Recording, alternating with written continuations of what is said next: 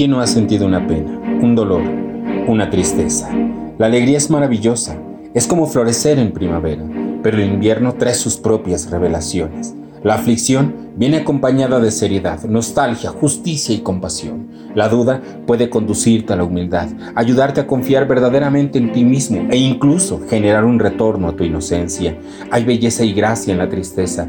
Tal como sucede con el invierno, esos periodos de evidente sufrimiento suelen ser momentos muy importantes para tu crecimiento personal, porque vuelven a poner tu reloj interno en un uso horario más cercano a ti mismo. Si ahora estás sufriendo, no intentes escapar de tus penas, ni tampoco te rindas. Por el contrario, hurga dentro de ti mismo, sumérgete en lo más profundo de tu ser y experimenta el dolor. Siéntete cómodo en su compañía, hasta amigo de tus lágrimas y déjalas ser tus maestras. Permite que la búsqueda del sentido te guíe hacia una nueva lección espiritual y observa la verdad que se revela a través de tus pruebas y tribulaciones. No dejes nada oculto a tu mente. Observa claramente el espejo de la vida que refleja tus acciones y tus pensamientos. Siéntate junto a esa tristeza y no luches contra ella. Dedícate a observar, haz las paces con todo, con todo lo que sientes. Recuerda, la vida te trae los regalos más extraordinarios a través de las envolturas más extrañas.